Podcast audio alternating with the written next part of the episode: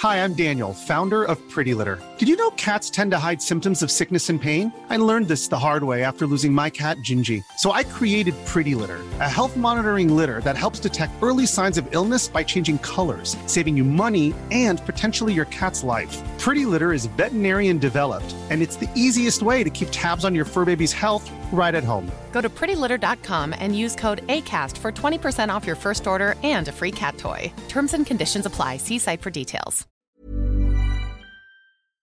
Bueno, pues cuando queráis empezamos a grabar el episodio, ¿eh? Cuando Claro, tú ¿qué pongo? estés listo, Espi. De acuerdo, podemos empezar cuando queráis. ¿Qué le ha pasado a este? Sergio, ¿estás bien? Habla raro. Por fin he Oye, ¿qué- cumplido mi sueño. Ya soy un ente más allá de lo natural. Hostia, pensaba que era el micro que Se ha estaba jodido. No, se ha convertido en un... ¿Estás, estás metálico? ¿Estás pálido? ¿Qué, es- qué has hecho? Siempre me ha gustado mucho Metallica. Jeje, jeje, jeje. Está como, se ha convertido en un robot, ¿ya? Dale, se ha dale al botón rojo, dale. No, sí. Bueno, pero, pero puedes grabar, Sergio. ¿Estás bien para grabar? Por supuesto, humano. Vale, pues venga, vamos a empezar. Pásate, pásate las cervezas. que voy a abrirme una Sí, pásate otra para Jesús. Toma, toma, Jesús. Pásalo Para para mí, eso es. Toma, Sergio. No, Sergio no puede tomar cerveza. Dame la ¿Es un robot. Se ¿No va a estropear. aceite? No, no, no, tú no puedes beber. Tú eres un Ah, robot, pues te aguantas. Ah, Claro. aceite, aceite. No, no, no, no, no. Ah. Buscamos los límites de la ciencia, el futuro de la tecnología, el alcance de la mente humana. Esto es Mindfacts. Bienvenidos a Mindfax, donde cada semana buscamos los límites de la ciencia, de la tecnología, de qué puede y de qué no puede hacer un robot. Ah, Sergio, te aguantas, no hay cervecita. Ah. Bueno, ya me he vuelto humano para solo ah, coger vale, entonces ahora sí, dale una- cerveza. ya. La cerveza lo cura todo. La cerveza. Jesús Callejo, ¿cómo estás? Pues bien, a punto de bailar el Robocop. Alberto Espinosa, ¿qué tal andamos? Con el cruzadito, mira. Ay, ay, ay, ay, ay. Y Sergio Cordero, ya en su forma humana, ¿qué tal? Pues mira, estupendamente, ahora que tengo la cerveza en la mano, Mejor, me siento eh. vivo completamente. Mejor humano que robot, ¿verdad? ¿Eh? Ahora sí. Para los humanos y robots que escucháis Mindfax cada semana, os recordamos que este programa tiene una buena acción en mente que vamos desarrollando poquito a poco durante nuestra temporada, Sergio. Sí, en estos días, gracias al laboratorio Suavinex y a la farmacia de Parque Sur, hemos sido depositarios de cinco cajas de material pediátrico completos para aquellas mamás que lo necesitan para sus niños. Y dicho y recordado todo esto, arrancamos Mindfax. Hoy hablamos de robotitos.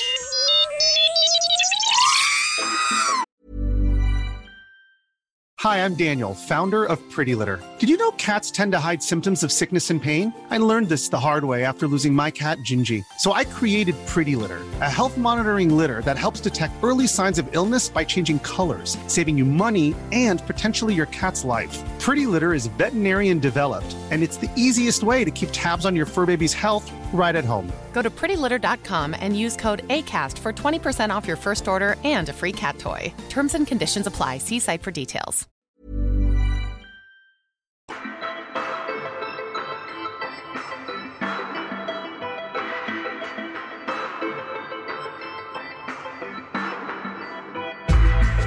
Robotitos que es algo que muchos de nosotros hemos visto desde que somos pequeños, hemos soñado con ello, hemos eh, fantaseado, tenemos algunos ejemplos entre nuestras manos a pequeña escala, pero que hemos, como digo, leído e imaginado de, de toda la vida.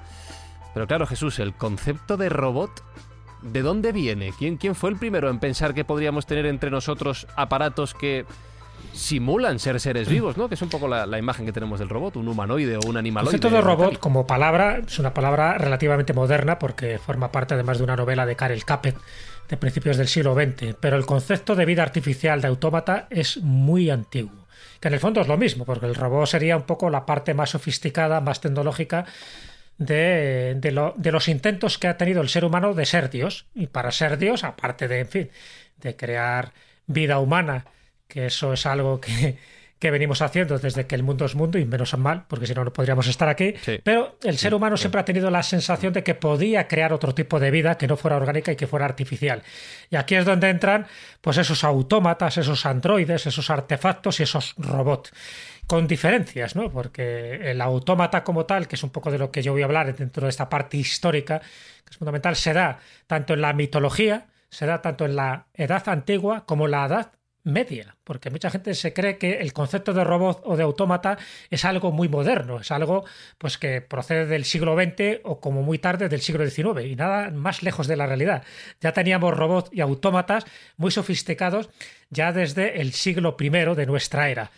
Pero Pero cuando dices muy sofisticados, ¿a qué te refieres? Porque supongo que no será un robot como lo que imaginamos no, hoy en día está o claro, vemos en las pero a películas. sofisticados Ah, vale. que tenían movimiento, que tenían como una especie de autonomía propia, ¿no? Eh, Por ejemplo, lo que sería un autómata, estas máquinas o aparatos que se movían gracias a distintos dispositivos, que podían ser mecánicos, que podían ser neumáticos, que podían ser electrónicos o que podían ser hidráulicos y que eran capaces de realizar acciones que imitaban o bien el cuerpo humano o bien el cuerpo de animales. En el fondo ya te digo que es un poco esa sensación de crear vida. Y esa vida artificial, un Hmm. poco la finalidad cuál era, porque dice, bueno, ¿para qué lo creas? ¿no? Y estoy hablando un poco del pasado, ¿eh? luego ya Sergio nos contará ejemplos mucho más, más recientes, pero la finalidad en el pasado era, fíjate, tenían unos, una finalidad muy religiosa, muy mística, ya que era crear un ambiente mágico en los templos sagrados, y luego si eso pondré algún ejemplo. La finalidad era tener criados, sirvientes, pero autómatas, o juguetes, juguetes para niños, pero que tenían, ya te digo, un movimiento propio basándose, ya te digo, en la mecánica, en la neumática o en la hidráulica. Y lo interesante de todo esto son los materiales que se utilizaban. Los materiales podían ser o bien orgánicos, y esto es una variante muy interesante porque no serían realmente autómatas o robot. Cuando me refiero orgánicos es que están construidos de una materia orgánica. Por ejemplo, pájaros eh, de barro que por ejemplo, aparecen en los evangelios apócrifos. Aparecen donde Jesús hacía con el barro, creaban unos pájaros que luego tenían vida, ¿no? Estoy hablando siempre desde ese aspecto. Ajá. El golem, el famoso golem de Praga, ¿no? Y que tanta literatura ha generado, incluso también películas, o bien los homúnculos. Es decir, estamos hablando de materia orgánica que tú puedes crear vida y esa vida luego cumple una determinada función. Y luego están los materiales tecnológicos.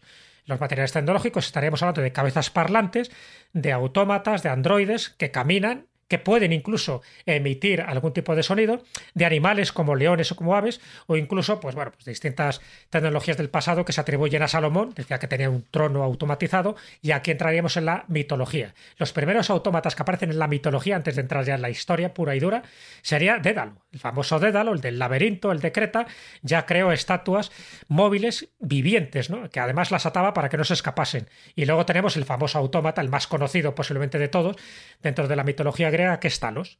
Talos era un gigante cretense de bronce que lanzaba piedras a todos aquellos barcos enemigos que se quisieran acercar a la isla. Era un autómata creado por uno de los grandes herreros de la antigüedad, que era Hefesto, y a partir de ahí ya tenemos multitud de elementos que constituirían un poco lo que nosotros hemos llamado un autómata. Es decir, eh, artilugios hechos y diseñados para una finalidad concreta. Dejando la mitología, ya te digo, son ejemplos muy rápidos que he puesto. Pero ahí entraríamos, para mí, el que sería el padre de los automatismos, el padre de la robótica, que es Herón de Alejandría.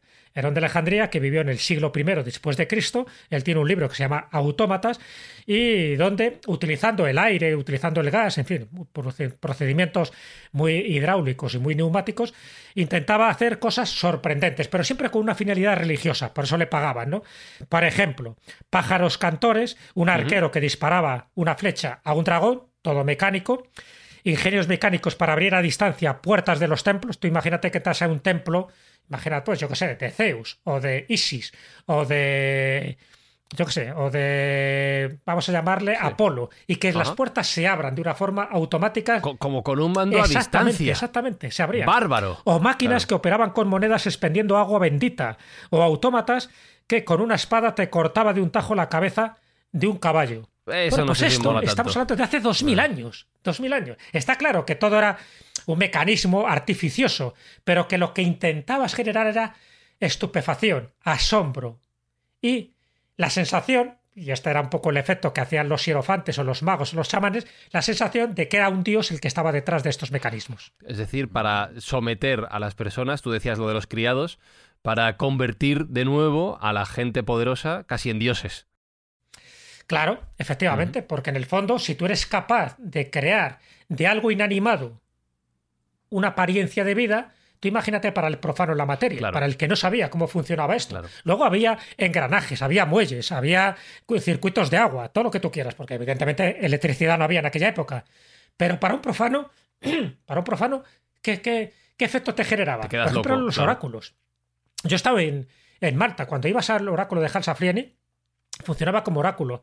Y luego te das cuenta de que ese oráculo, para que reverberara la voz, para que fuera una voz metálica, para que parece que fuera el dios el que te estaba dando la respuesta a la consulta que tú estabas haciendo, está claro que había alguien detrás. Pero había alguien detrás que estaba muy- moviendo unos mecanismos que tú no veías, en fin, eh, el artilugio humano, pero estaba moviendo unos mecanismos, además una voz cultural que te estaba diciendo la respuesta que tú estabas demandando. Bueno, pues eso se pensaba que era la voz de Dios. El Dios es máquina, que estaba bajando para darte por fin la solución a tus problemas. Luego eso tenía un, un coste. Tú dabas un óvulo, tú dabas una, una determinada retribución por aquello que te habían concedido. Pero todo ese artilugio de humo, de música, de reverberación, de luces y tal, pues estaba generado un poco por este tipo de automatismo. Si encima veías a alguien que caminaba, o lo que hizo ya Leonardo da Vinci posteriormente, un león que rugía, que caminaba, que se abría el pecho, que sacaba vamos, una flor de lis, pues imagínate, pero claro, pero estamos hablando del siglo XVI. Claro. Pero es que de lo que te estoy hablando,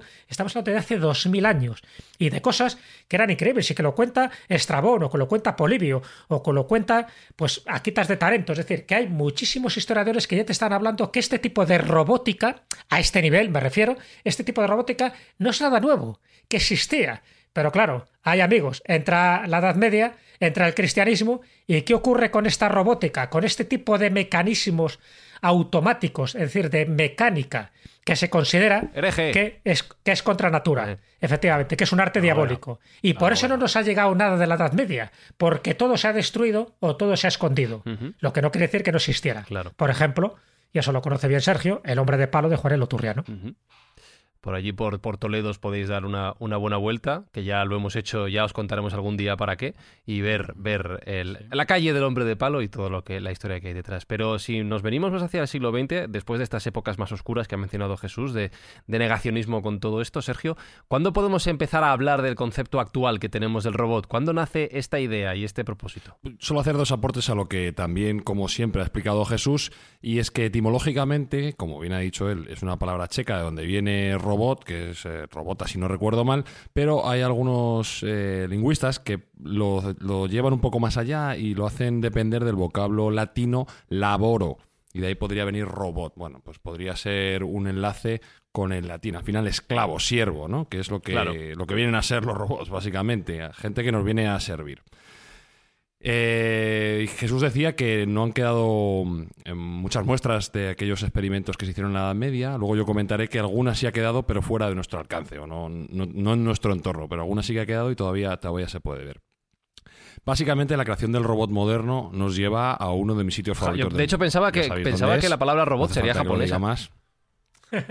Vaya. No, es checa, es checa. Pues no, no lo es. sorpresa, no lo es. La- es checa, es checa, sí, sí. Eh, pero si pensamos en robótica y en robots, Japón es el líder absoluto. Eh, la mitad de los robots del mundo se hacen y se producen, se producen en Japón y se utilizan en Japón. La mitad de los ingenieros de robótica están también en Japón, que se supone que son unos 5.000. Incluso los japoneses tienen un, un trasfondo, digamos, de cariño hacia los robots, porque hay una sensibilidad animista. En, los japoneses son capaces de rezar a los dioses del agua o de cualquier otra cosa, y cuando ven un robot se mm, pueden ver reflejado un espíritu dentro, con lo cual le tienen un cariño especial. Si a eso le sumamos que los japoneses tienen un problema mm, poblacional importante y que necesitan mano de obra urgente, pues eh, se dan una sopa primordial perfecta para que la robótica florezca en Japón. Y así es. Si vas por Japón, pues vas a poder ver robots en muchísimos ámbitos, en centros comerciales, en tiendas. eh, bueno, pues están muy integrados en el día a día, incluso en, en hoteles, restaurantes, etcétera. Están bastante integrados en el día a día. Y si volvemos al origen del asunto, en el siglo XVII los propios japoneses eh, tenían una especie de muñecas mecánicas que se llamaban karakuri ningyo, eh, que todavía queda alguna muestra y si lo buscáis en YouTube y pondremos el enlace es bastante interesante porque eran bastante sofisticados. Al final eran unas muñecas mecánicas con una serie de resortes y de articulaciones que eran capaces de servir el té o eran capaces de escribir, teniendo en cuenta lo difícil que es los ideogramas japoneses, eran capaces de escribir con, con papel y pincel y tinta china, y eran bastante avanzados. Lo que, lo que hemos podido ver, lo que ha podido quedar y las recreaciones también que se han hecho son bastante impresionantes. Sin embargo, el primer robot moderno como tal también se cifra en Japón y sería en, en los años 20 una máquina llamada Gake Tensoku, em, que viene a traducirse como el que aprende de las leyes de la naturaleza. Y fue creado por Makoto Nishimura en 1928. Este señor Nishimura era alguien muy interesante porque le llamaban, no obstante, le llamaban el Edison japonés. Eh, bueno, y cuenta con, con muchísimos inventos a sus espaldas. Eh, de hecho, creó la empresa, o es el padre de la empresa Toshiba, que a todos nos suena. Bueno, pues eh, fue uno de los fundadores que ha ido creando, que creó esa empresa, aunque luego ha ido teniendo otros nombres a lo largo del tiempo. Y este es curioso decir que este robot, este Gaku, Gaku se tenía se tenía previsto hacerlo como un robot que tuviera sentimientos, que fuera amables. Y de hecho, si ves las imágenes, que todavía se pueden ver y los vídeos, se, se hizo una exposición con él. Eh, es como muy, muy agradable, tiene una, una cara como muy sonriente y, y está muy lejos de ser un robot dañino o un robot eh, antipático, todo lo contrario. Es verdad que estaba muy, muy limitado y apenas podía hacer tres movimientos, pero en aquel momento, sin duda, estamos hablando de 1928, pues fue una revolución y agolpó a un, a un montón de, de personas que fueron a, a ver ese avance que además significaba que Japón como, como industria y como país pues estaba ya codeándose con las primeras potencias mundiales. No olvidemos que esto es una técnica, o era una técnica muy avanzada y lo, lo es hoy en día. Y como digo, en Japón todavía encontramos eh, infinitas mm, muestras de, de robótica.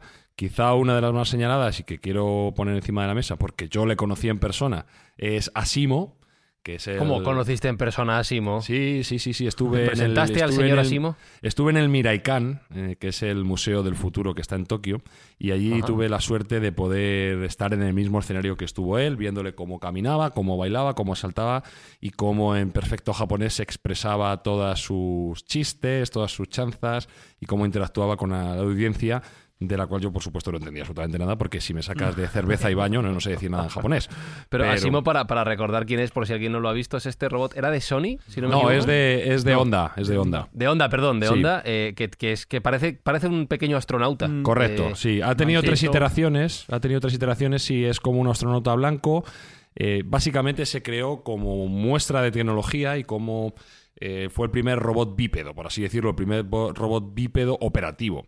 Eh, fue una, un- bueno, pues un- una muestra de que efectivamente Honda era, estaba muy por encima y muy por delante de la tecnología en robótica en el año 2000, que es cuando se presentó. Luego, como, como digo, ha tenido diferentes iteraciones hasta 2018, que ya se dio el proyecto por amortizado y, y ya parece ser que no se va a continuar.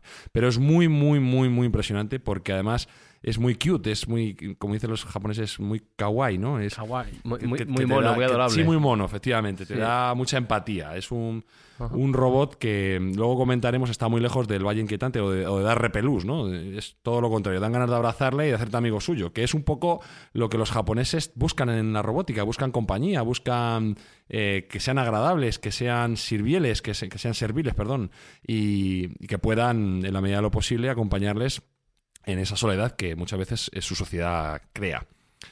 Eh, ¿y pu- ¿Pudiste hablar con él, hacer algo con él, ya por, o, solo estuviste en la exposición? No, digamos, no, no, la- no. en eh, estábamos muy, muy cerca. De hecho, además tuvimos muchísima suerte porque creo que solo lo sacaban a bailar, por así decirlo, dos veces en semana y nosotros tuvimos la suerte de que coincidió. No, no lo teníamos previsto ni nada. Y estando allí, el Miraikan, que es el Museo del Futuro, que es absolutamente recomendable, que está en Odaiba, en Tokio, pues un- una de sus grandes atracciones es eh, ver a, a Simo andar, caminar, bailar, etcétera, y tuvimos la suerte de estar compartiendo, pues lo tuve a, a tres metros aproximadamente. Lo pude ver en, en su perfecto detalle y hay que decir que es una auténtica maravilla de la ingeniería. Es algo que se ve que tiene una capacidad... O sea, el robot se puede poner a la pata coja más de lo que yo puedo. Ciertamente, yo, yo me caería a los 20 segundos y el robot está ahí sin ningún problema. Puede saltar, puede bailar, tiene mucho mejor ritmo que yo, por supuesto. O sea, que realmente es una maravilla de la ingeniería. Y tiene ese punto eh, de buen rollo, ¿sabes? Que, que te, permi- me- te permitiría llevártelo a casa y hacerle hacerte amigo. Qué bueno. Y bueno, pues eh, tener una relación bonita con, con el robot. No, Esto es lo que- los japoneses tienen, tienen bien desarrollado. Y que, y que para Sergio Cordero eh, estar a tres metros de Asimo es como para Alberto Espinosa estar a tres metros de Iron Maiden o para mí a tres metros de Rafael. O sea, es... Sí, sí, absoluto ídolo. Sí, sí, absoluto ídolo.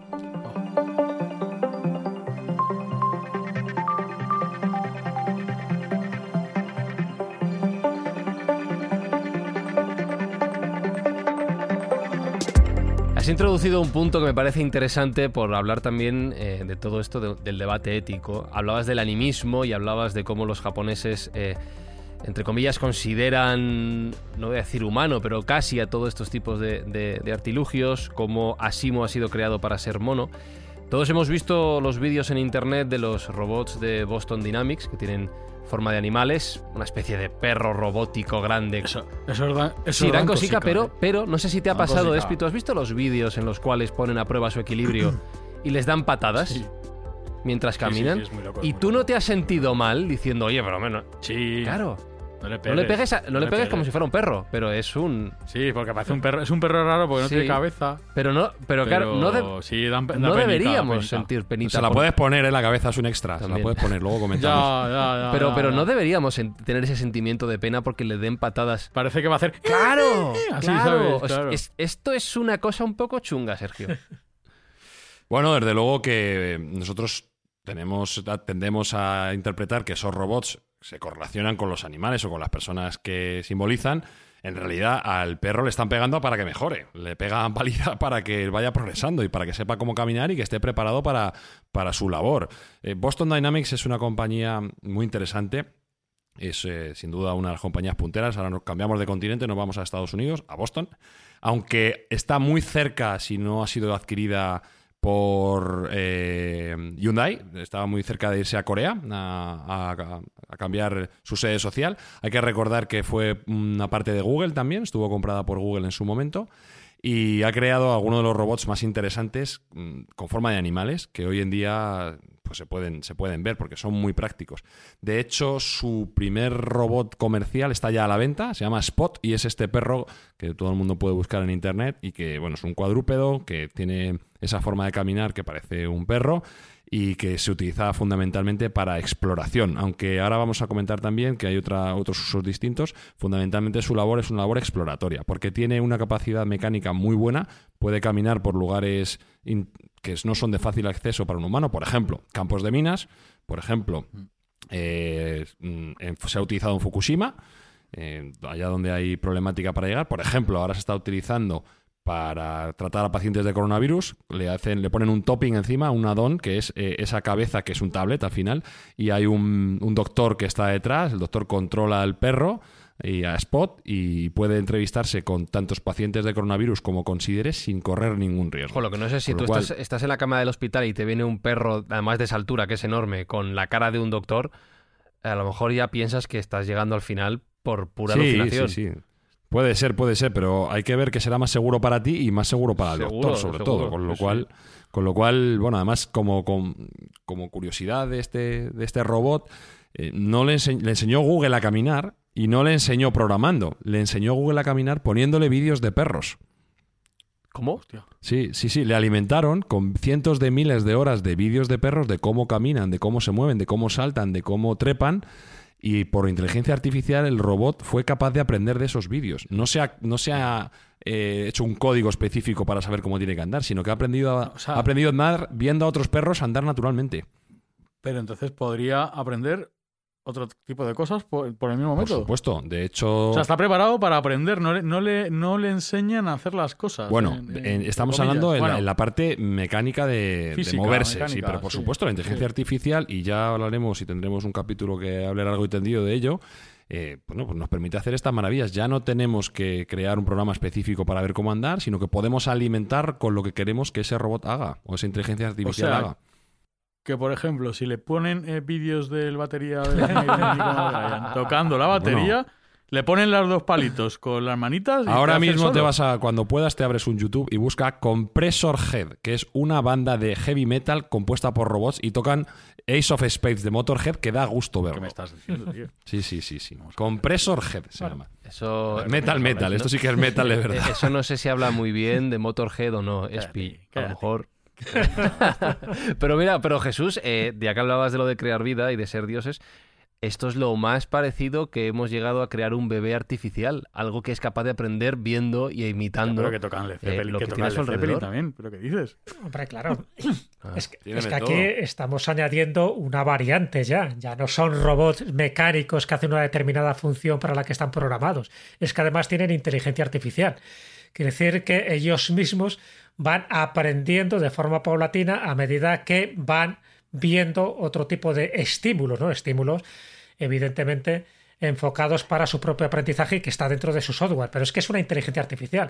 Es que hasta ese momento lo que había eran robots o autómatas, es decir, cumplían unas funciones, a veces espectaculares, pero que, que no hacían más que lo que hacían, como era un ajedrecista, por ejemplo. Fíjate que un ajedrecista tiene recogidas todas las variantes, todas las salidas posibles y todos los jaques que te pueden dar, pero lo tiene como un programa, tiene todas las opciones, si tú mueves un peón, sabe lo que mueve, pero no tiene una inteligencia artificial que vaya aprendiendo, salvo los ajedrecistas actuales que hay con esa inteligencia artificial. Por eso digo que esto da un giro total, porque hasta el momento ha habido dos cosas muy fundamentales.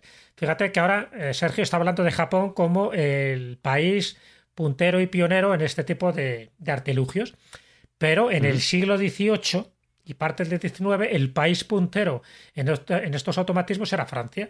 O sea, es lo sorprendente que Francia se haya quedado ahí. Es decir, los autómatas que nos han llegado hasta ahora no son los de la Edad Media, como os decía, salvo algún caso excepcional como el gallo de Estrasburgo, pero porque eran autómatas de relojes, ¿sabes? Pero no autómatas de cabezas parlantes o de, o de personajes que pudieran caminar por sí solos o hicieran genuflexiones, como hacía el, el hombre de palo. Lo que nos ha llegado hasta ahora todo es del siglo XVIII, pero lo que nos ha llegado del siglo XVIII, que son autómatas de Jacques de Vaucanson, que era un genio absoluto, ¿no? O de Pierre-Jacques Droz, que era también otro genio porque te hacía pianistas o dibujantes o escritores que escribían texto, pero era un programa que ya tenían diseñado y no escribían más de lo que tú les habías diseñado programado. ¿Qué ocurre? Bueno, incluso, fíjate, el de, el de Jacques de Vaucanson, que aquí en España es poco conocido, pero en Francia es un ídolo del siglo XVIII, hizo un pato mecánico que atentos lo que hacía, que ahora nos parece incluso sorprendente, y estamos hablando de hace más de dos siglos. Hacía la digestión, comía, bebía agua, alargaba el cuello, chapoteaba, graznaba y evacuaba los alimentos. Ya hace más que yo muchos domingos. con, 14 con 400 partes móviles. Y eso en el siglo XVIII. Claro, si eso le añades una inteligencia artificial, pues al final el pato te habla y te canta la, la Macarena si es necesario. ¿no? Bueno, me refiero con esto que en el momento que hemos añadido un, un elemento como es la inteligencia artificial, y eso es verdad que Japón se ha apuntado el tanto, ahí Estados Unidos está ahí un poco al rebufo, pues cambia totalmente el concepto. ¿Por qué? Porque será capaz de tocar el piano, si ve a- al mejor concertista de piano, luego será capaz de imitarle, porque en el fondo tocar el piano hay una parte mecánica y hay una parte de sentimiento. Lo que nunca va a llegar es al tempo determinado de, to- de tocar Chopin, un nocturno, no como hay que tocar Chopin de forma matemática, sino Claro. la expresividad, el Eso sentimiento, la emotividad. Estaba viendo la banda dar. que ha dicho Sergio y sí, toca toca a, a Led Zeppelin rock and roll, pero ay, le falta ahí un- le falta algo. Hombre, estaría bonito, Está ahí- estaría bonito. Entonces ya íbamos a los humanos, vamos. En el momento que lo hagan mejor, olvídate. Ese batería no es. Joseph Bohan, tío. Ahí le falta barba algo, le falta le falta ser heavy, le falta Sí, ser como claro. tú. Esos Pero porros, eso siempre le va a faltar a un robot. Siempre le va a faltar a un robot. Faltará Lo, que- lo que no quiere decir que sea malo, porque posiblemente por eso quieren hacer robots eh, policías, porque un policía no. no. le No, va no, no. No le va a engañar el, el no, supuesto infractor no. diciendo no, es que tengo a mi suegra mala, es que no sé Era qué. de no, un amigo, no. esto no es mío, lo estoy guardando. Se ya, acabó ya, la ya. historia. Un robot, un robot se le puede sobornar. Pero nos de convertimos en seres sin alma, que en el fondo es un robot. Inspector de Hacienda.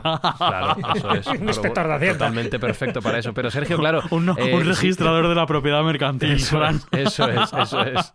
De eso tenemos para otro programa de Mindfax. Ahí sí pero- que hay un robot, tío. Sí, sí, sí, pero Sergio, claro, eh, si pensamos en este tipo de robots cada vez más parecido a los seres vivos, por un lado, vale, es muy mono, como tú dices, muy, muy kawaii, muy cute, eh, pero por otro lado también pensar en que ellos son capaces de aprender como estamos diciendo, también da un poquito de miedo, ¿no? El decir, vamos a ser, no sé si decir reemplazados o superados, pero ¿van a ser iguales que nosotros? Esto, y, cosita. Nunca, nunca. Bueno, por supuesto que hay un debate también abierto y un debate interesante de saber si los robots van a poder tener derechos o no. De, en, si en algún momento se les va a tratar como más allá de cosas que son. Recordemos que en la historia de la humanidad se ha pasado de tratar a ciertas personas como no personas, de no personas a personas. Que esto no es tan no es tan extraño. Entonces, un movimiento parecido se podría dar eh, en, los robots. Para mí es importante que los robots mmm, no den repelús. Y este dar repelús eh, se ha llegado a la conclusión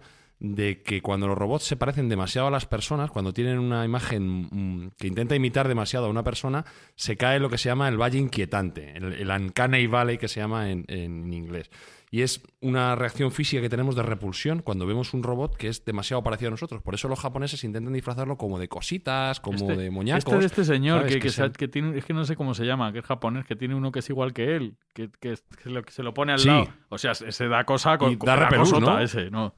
Pues eso es el valle inquietante. Está sufriendo el valle inquietante. Con lo cual, eh, yo creo que una muy buena una muy buena tendencia es que no se parezcan a los humanos, que sí se parezcan a, a muñecos, a Astrobot, que a mí me parece chulísimo el, el, japonés, que es uno de los robots pioneros dentro de la cultura pop de Osamu Tezuka. Y, y bueno, que no tengamos que intentar eh, imitar la naturaleza. Los robots precisamente van a, vienen, vienen, a hacer otras cosas distintas. Sí, un, un Doraemon. Doraemon el robot perfecto, sí, sí. ¿sabes? ¿Quién, quién va a pegar una patada como al perro en Doraemon? Eh, Sergio, está muy bien eso, que no se parezca mucho a un ser humano para que no empatices, salvo una excepción.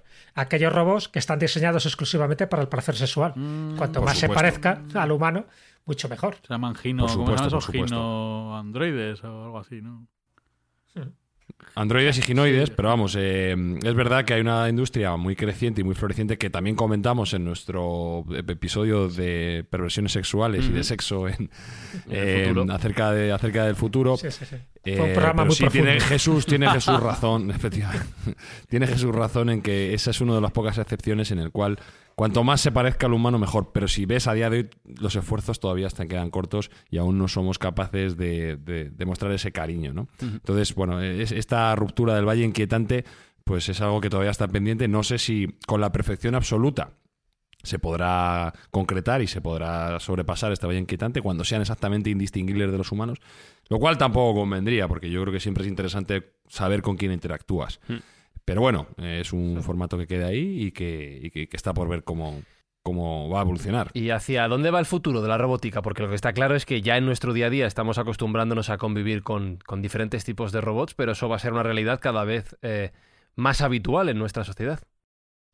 Pues mira, el futuro está atendiendo en, en, dos ámbitos bien diferenciados. En uno que es muy interesante, que es el, llamado la robótica blanda. La robótica blanda es aquella rama de la robótica que está intentando utilizar nuevos tejidos, muchas veces orgánicos, otras veces que son mmm, copiados de la naturaleza, por ejemplo, eh, intentando copiar las, las, propiedades de un pulpo, de una anémona, eh, algo que pueda introducir, de una mmm, serpiente, algo que se pueda introducir, que pueda reptar que pueda introducirse dentro del cuerpo humano y evitar ciertos órganos, que no sea recto, puntiagudo y duro. ¿vale? La robótica está evolucionando bastante por ahí. De hecho, eh, si alguno busca, hay una charla TED de una, de una divulgadora italiana, de la cual no recuerdo el nombre, pero es altamente interesante, en el cual introducen como una especie de jeringuilla que es capaz de evitar aquellos órganos que no quiere dañar y atacar directamente un, un cáncer, un, un tumor maligno y sin tener que abrir, sería como una endoscopia pero mucho más avanzada. Por ahí van los tiros en cuanto a robótica blanda. Y por último querría reseñar también lo que se llaman xenobots. Los xenobots son robots que están realizados con células ¿Mm? que mm, se agrupan células para hacer robots eh, celulares y que tengan, que tengan utilidad en, en, determinados organismos y en determinadas zonas donde no se puede llegar con, con algo físico y duro. Eh, a lo mejor estamos hablando de mm, múltiples robots que, te, que tuvieran un tejido, por ejemplo, para cubrir una herida. Imagínense una herida de una quemadura. Bueno, pues se podría aplicar un robot Xenobot eh, que, estu que, estuviese hecho por células eh, curativas a- aplicarla sobre ese daño para que programado, bien, correctamente programado ayudase a la recuperación y, y a curar esa, Claro. esa quemadura. Entran dentro del uno de los género que se está De intentando los dar. nanobots, ¿no? Sí, un poco es- en el- por ese rollo. Están- son nanobots, pero, pero son a su vez son hechos con células vivas, Mm. o sea que tiene esa doble función. Entonces, bueno, es una, una rama de la robótica muy interesante, incipiente absolutamente. Todavía estamos hablando de los inicios de esta ciencia o de esta rama de la ciencia, eh, pero que bueno, que tiene, mm, tiene un futuro muy prometedor. Y si hacemos un fast forward a lo que puede ser el futuro, Sí. yo comentaba que, podría, que podríamos llegar a ver robots también que fueran biológicos indistinguibles de los humanos, tal y como se muestra en la mejor película de ciencia ficción de todos los tiempos para mí, que es Blade Runner con su, con su secuela, Blade Runner 2049, donde, bueno, pues al final los replicantes no dejan de ser robots o están programados como robots o están programados para ser ayuda, para ayudar y para los llevan a las colonias a trabajar como esclavos, pero ciertamente están formados por ADN humano. Mm. Entonces son, son indistinguibles de los humanos, more human than human. Eso ya son cibos, ¿no? recordad. Sí. Si No, bueno, porque si ellos no son, no, tienen una tiempo, parte mecánica, no son cibors. eh. Un cibor No. sería Terminator. Claro, porque es Ahí, metálico. Realmente esqueleto metálico sobre tejido. Ostras, Pero los cyborg tienen una parte orgánica Sí, y una parte mecánica, ¿no? No, Pero- en- por lo menos en, lo que- en Blade los Runner replicantes no son biológicos puros. Son Son biológicos. efectivamente. Esa- la- Sí, sí, un sí, un totalmente cyborg sería un. Terminator. Terminator, por ejemplo, Terminator 2, Arnold Sí. Schwarzenegger sería un cyborg. Eh, un replicante, un Nexus 9, sería biológicamente puro como un ser humano. Hmm. Lo único que en, 100%. en la primera, Ah, vale, vale. Sí, en la primera parte, digamos, en la primera película, la película original, eh, tenían una fecha de caducidad y por eso se revelaban. Bueno, espero que no espero que nadie haya visto Blade Runner, el que no lo haya visto que deje de escuchar esto y Hombre, cualquier otra lo cosa visto, verla. Que no- ¿Sabes quién no la ha visto? ¿Sabes quién no la ha visto? Te digo No que voy no a contestar a esa pregunta. Te digo que no la ha visto. mi abogado. no que no acaba sabe nuestra ninguna. Señores, No este fue el fin de Mindfast pregunta. por vergüenza, vergüenza Bueno, ajena Pues- del señor pues de nada, gafas. Qué pues vergüenza. Lo único, Una la- lástima. son- lo único que se les distingue de los humanos es que les aplican el, te- el test Voight-Kampf y no lo pueden pasar porque Sí. realmente no tienen sentimientos, entonces no, no reaccionan de una manera natural a, a- a estímulos pues Bueno, no, salvajes, no quiero hacer spoiler, pero ni siquiera, ni siquiera todo. el caso claro, es que claro. eh, eh, la, la película habla de esa dicotomía de cómo podemos hacer robots, como dice el eslogan de la Tyrell Corporation, más humanos que los humanos. Pero ¿y tú crees que ese Y escenario... llegan a ser más humanos que los humanos, tienen mejores sentimientos. Una cosa, no sé si lo habéis visto. ¿Habéis visto el delfín? Es que me estoy acordando que lo vi el otro No. día. Bueno, pues buscad delfín robot y flipad. Solo os Claro, digo es que, Ah, bueno, claro, es que eso iba, a preguntarte, Sergio. ¿tú crees, ¿Tú crees que ese escenario será factible en el futuro? El, que, el de que no seamos capaces de distinguir a los humanos de los robots porque sean demasiado parecidos a nosotros? La lógica tiende a hacer pensar que sí, pero es posible que entre todos nosotros lleguemos a consensos éticos y morales en los cuales desechemos esa opción. Pero la tecnología actual y la querencia por perfeccionar cada vez más las máquinas y, y todo nuestro entorno hace pensar que sí, que va- van a ser indistinguibles de, los humanos realmente. Si ves las muñecas sexuales estas japonesas, hostia, eh, no son robots, son lo que, ser- lo que iría por fuera de un robot.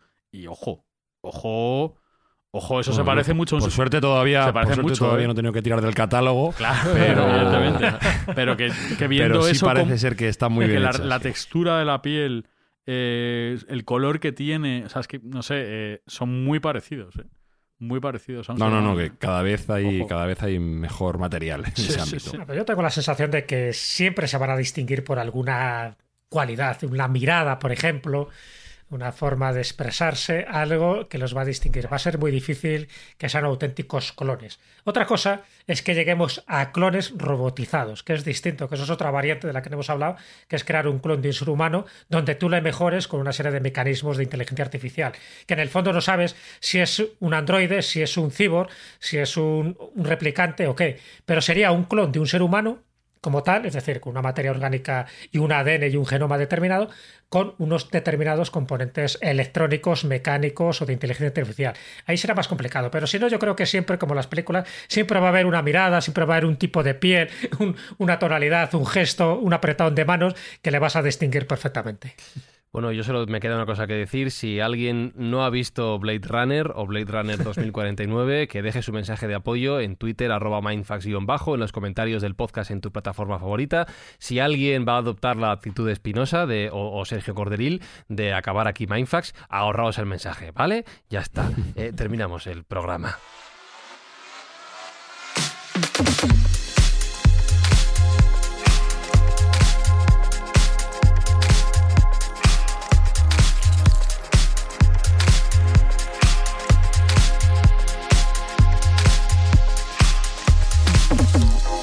No, lo estáis viendo, Mindfactors, pero os lo describo yo, Alberto Espinosa, desde que he dicho esto último, se está tapando la cara en señal No, de quiero hacer un llamamiento a todo el mundo Sí, en arroba eh, mindfat-bajo. Por favor, darle zapatilla y zuzquiza, porque Nada, es que no ha visto ni una película clásica a partir Absoluto. del año 2007, yo creo. Y- o sea, es lo y- y último. posterior. Y, posterior. Entonces, Sí. todo, por favor, mandadle todos vuestros mensajes a su Twitter Sí. personal, ya no al de Mindfats, al su Twitter personal, dándole También. bien, bien, bien, bien, A mi bien WhatsApp fuerte, directamente. porque esta incultura audiovisual Sí. que tiene hay que resolverlo de alguna manera, por favor. Pero mandéis lo que mandéis, no os olvidéis que menos de cinco estrellas Eso sí, no merece la pena. Cuatro no, que lo vi el otro día, me pareció No, no, no, no, horroroso. no, no, no, No, voy a si poner... Algo que os- alguien que os quiere Pero poco. por cuatro, ¿por qué? O sea, Pero no, pongas sentido. nada. ¿Qué Nada. cuatro? Cinco estrellas. Me ha gustado. Muy bien. ¿Qué, qué no te ha gustado para poner cuatro? Cinco estrellas como la Eh, cerveza. claro. Mau, por favor, si queréis donar algo.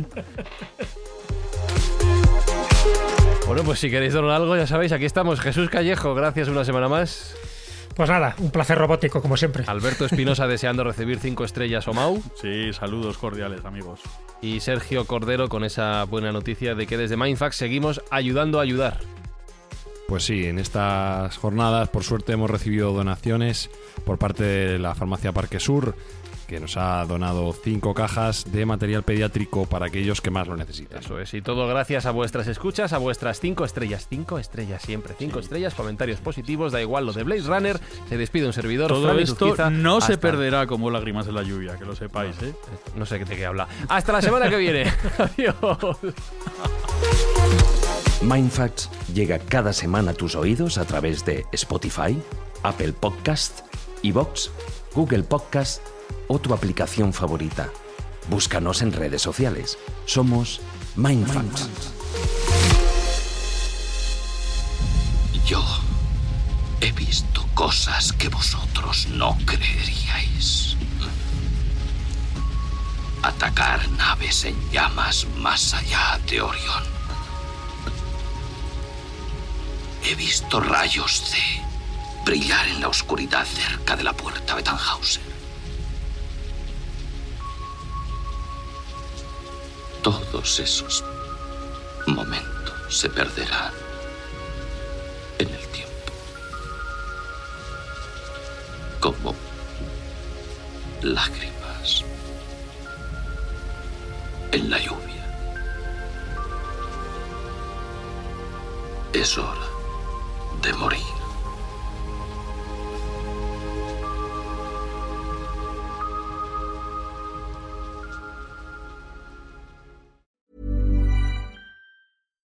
Hi, I'm Daniel, founder of Pretty Litter. Cats and cat owners deserve better than any old fashioned litter. That's why I teamed up with scientists and veterinarians to create Pretty Litter. Its innovative crystal formula has superior odor control and weighs up to 80% less than clay litter. Pretty Litter even monitors health by changing colors to help detect early signs of potential illness. It's the world's smartest kitty litter. Go to prettylitter.com and use code ACAST for 20% off your first order and a free cat toy. Terms and conditions apply. See site for details.